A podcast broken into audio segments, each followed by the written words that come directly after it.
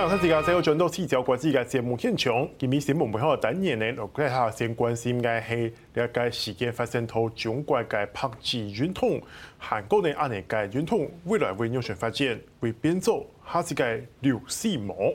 今日请到嘅来宾呢系啊台湾师范大学嘅杨崇勇教授为大家来做介绍。教授你好，观众大家好。教授，我想请教一下，就是说。呃，老师你怎么看这个这次的白纸运动？哦，其实大家有人认为说，其实新疆的那场乌鲁木齐那场大火只是导火线而已。其实这是中国对于这个防疫的过苛积怨已久的一个结果。老师你怎么看？对，这个一定是有这个呃防疫哈清零政策哈的一个反弹嘛哈。那你看，就说乌鲁木齐本身它已经被。呃，封闭了大概三个月的时间啊，那个我想任何人都受不了。但是呢，这件事情本身它是还有它这个呃它的这个矛盾性在里面。怎么说？呃，因为呃你发生大火的时候，结果呢门被铁丝网都围住了，他人是跑不出来的，就活活的被烧死在里面哈，十死九伤。那这样这样子的情况下，竟然官方还说啊，这是这个民众的这个自救能力不足啊。那这件事情的这个矛盾性哈，呃，就是引起很大的怒火哈，刚好把清零政策的这个矛盾把它显现出来。可是呢，最重要的地方是这个展现的形式哈，是少见的这个遍地开花的形式，同时在很多地方发发起这种群众运动。那这个是呃六四以来最大的一个活动是没有错啊。可是呢，就是说，哎，到底这样的那个规模哈？发生的这个事情，它可以会演变成怎么样的情况？有些人称它为呃“白纸革命”啊。那我们说到目前为止，好像不到革命的地步。就是就是要看下一步哈。假如下一步能够冲破既有的这个封锁的集结的话哈，那当然就说可能往这个方向走。可是呢，现在哈，现在这个中国现现在所发展出来的这个维稳系统啊，它已经开始同时做两个部分的调整。一方面呢，放缓它的清零的这个封锁；另外一方面呢，它就赶哎赶快就是要把这个已经发展出来的压制下去。所以有点像是现在中国官方现在做叫化解内部矛盾啊。嗯，那我们说哈，这个中国发展出来的这个维稳系统，其实正好就是六四哈六四之后啊发展出来的一套系统。那这个系统呢，最主要就是要让。呃，所有可能会造成呃政权不稳定的任何因素哈，他要事先发现，要及早把它克服下来。那我们说哈，呃，中国所发展的这个维稳系统啊，就是英国的一个教授说哈，这个超稳定系统最大的特色，它就是利用现代科技进行监控。那刚好呢，清零政策，你如果违反，你如果想要抗议这个清零政策，你可能口罩就是要脱下来。你可能就要上上街头，你可能会喊出，就是说，呃，超过哈，就是说过激的这个言论。可是呢，刚好这个监控系统哈，它可以做人脸辨识，它可以就是说把你的这个过程里面都记录下来，然后事后再一个一个去追查。那看起来哈，这个维稳系统在现在哈立刻发生效果。所以我们可以这样讲，就是说，白纸运动哈创造了一个新的动态。但是这个动态呢，到底它的力量哈会往哪个方向走？那我们还要再观察。这个只是呃整个运动的初步阶段。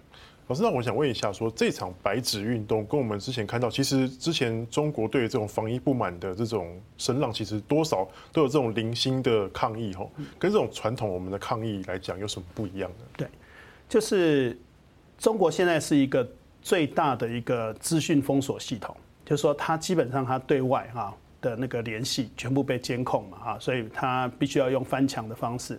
那如果说你要翻墙的话，它就是零零星星的哈，它不太可能就说同一个时间哈，呃，遍地开花哈，那互相串联。所以怎么样防止串联哈，就是目前这个呃中共的这个维稳系统它最关切的问题。同时我们在看这个运动哈，你怎么样突破突破这个限制？你能够让人们哈。能够互相能够联系哈，那我想在过去哈，比方说在香港哈，香港的这个反送中运动的过程里面，它发展出很多的这种呃技巧出来啊。那我们说照这一次来看哈，就这个群众运动来讲哈，还在婴儿阶段啊，大家还在学习哈，有很多人还不是非常有经验。那所以说，呃，怎么样去突破这个现代科技哈？利用现代科技的这个监控哈，就变成这件事情的关键。是，老师，那我想比较好奇的是，为什么会用白纸呢？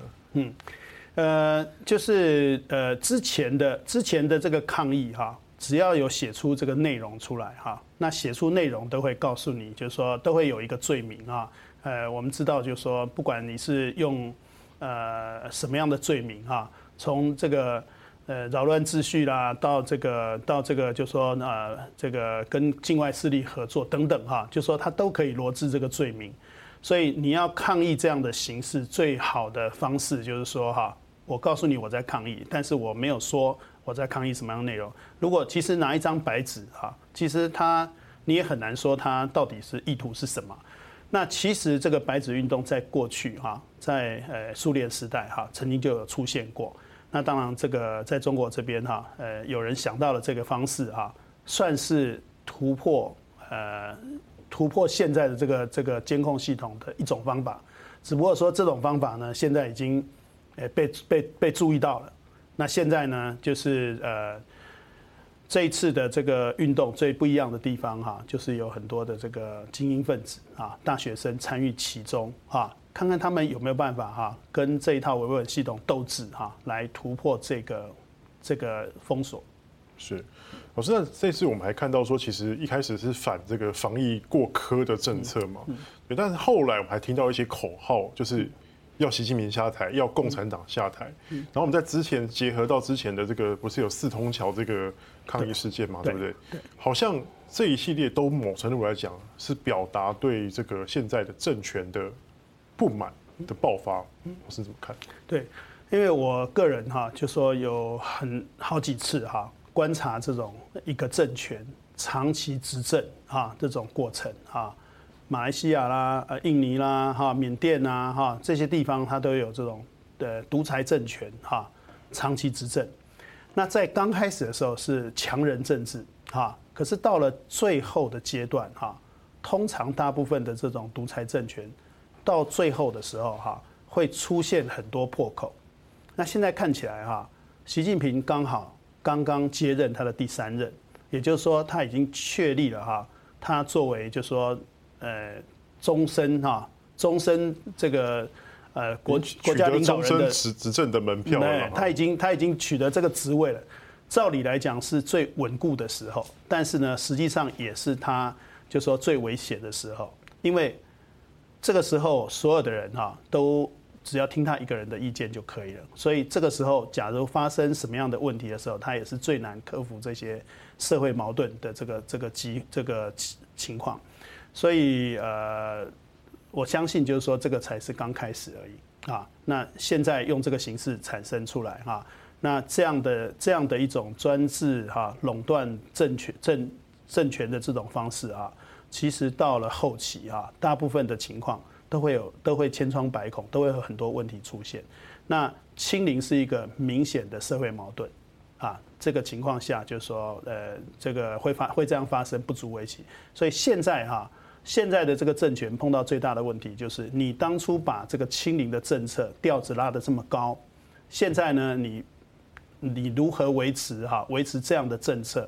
然后呢，又要同时要达到维稳的效果，这其实是相当不容易的事情。老师，你讲到这个哦，他说现在把清零调子拉这么高，可是现在我们看到说，经过这一波的抗议之后，我们看到有些大城市，像是广州、郑州、上海，哎，开始好像有一点松动，它本来这个清零的目标了。